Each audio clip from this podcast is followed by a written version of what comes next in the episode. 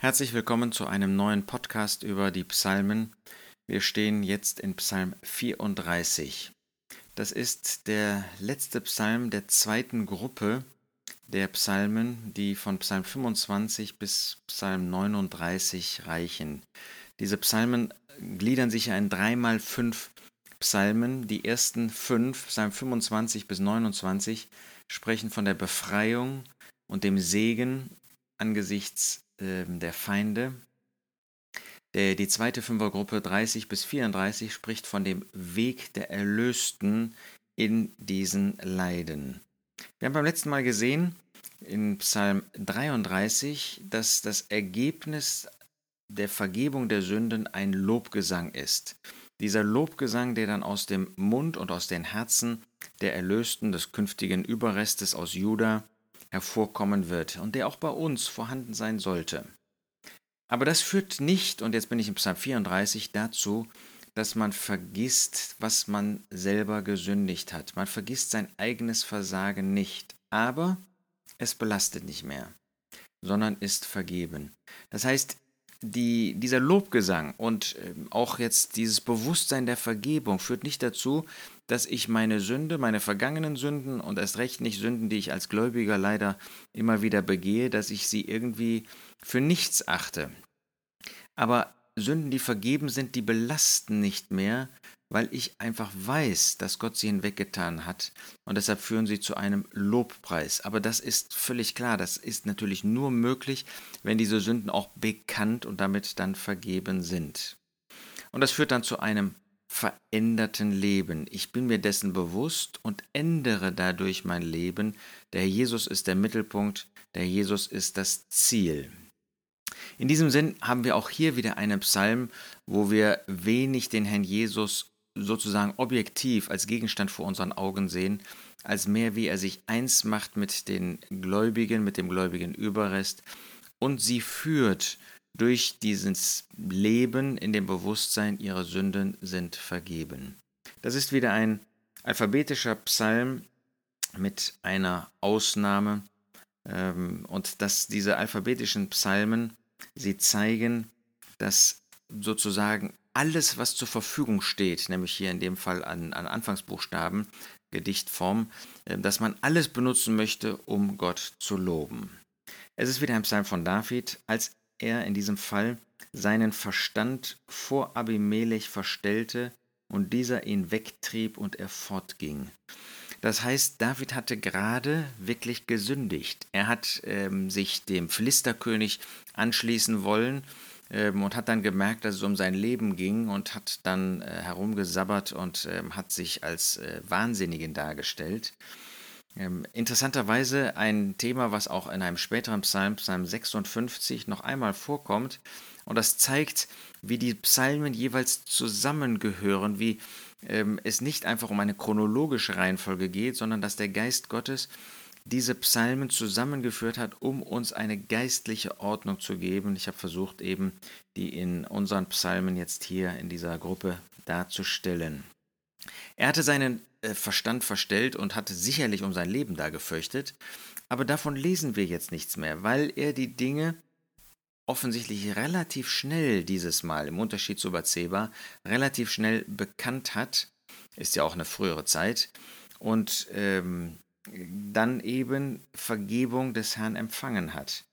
Denn er sagt dann in Vers 2, den Herrn will ich preisen alle Zeit, beständig soll sein Lob in meinem Mund sein.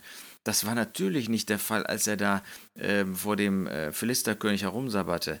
Nein, da war alles andere als Lobgesang in seinem Herzen. Jetzt war er gerade weggegangen und hat gemerkt, was er da angerichtet hat.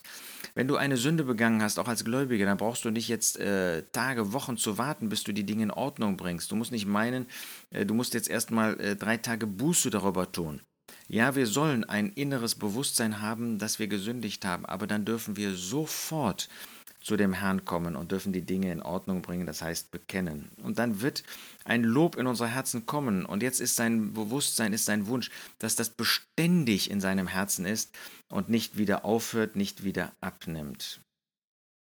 In dem Herrn soll sich rühmen meine Seele, hören werden es die Sanftmütigen und sich freuen. Kaum zu glauben, ein Mann, der gerade noch auf Abwägen war, der ähm, sich rühmt in dem Herrn, weil er gemerkt hat, der Herr hat ihn zurückgeführt, der Herr hat ihn wiederhergestellt, der Herr hat ihm ein Bewusstsein gegeben, was er falsch getan hat. Erhebt den Herrn mit mir und lasst uns miteinander erhöhen seinen Namen. Ich suchte den Herrn und er antwortete mir. Ja, das ist natürlich die Notwendigkeit, dass man dann auch wirklich den Herrn sucht, wenn man auf eine falsche Spur gekommen ist. Und dann darf man wissen, er antwortet. Aus allen meinen Beängstigungen errettete er mich.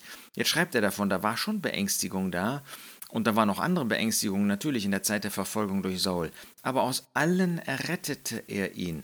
War jetzt die Bedrängnis vorbei? Keineswegs war sie vorbei. Aber er hat jetzt dieses Bewusstsein, selbst wenn die äh, Bedrängnis weitergeht, selbst wenn diese Angst, diese Beängstigungen weitergehen, Gott rettet mich daraus. Sie blickten auf ihn und wurden erheitert, und ihre Angesichter wurden nicht beschämt. Sie. Er war doch da alleine.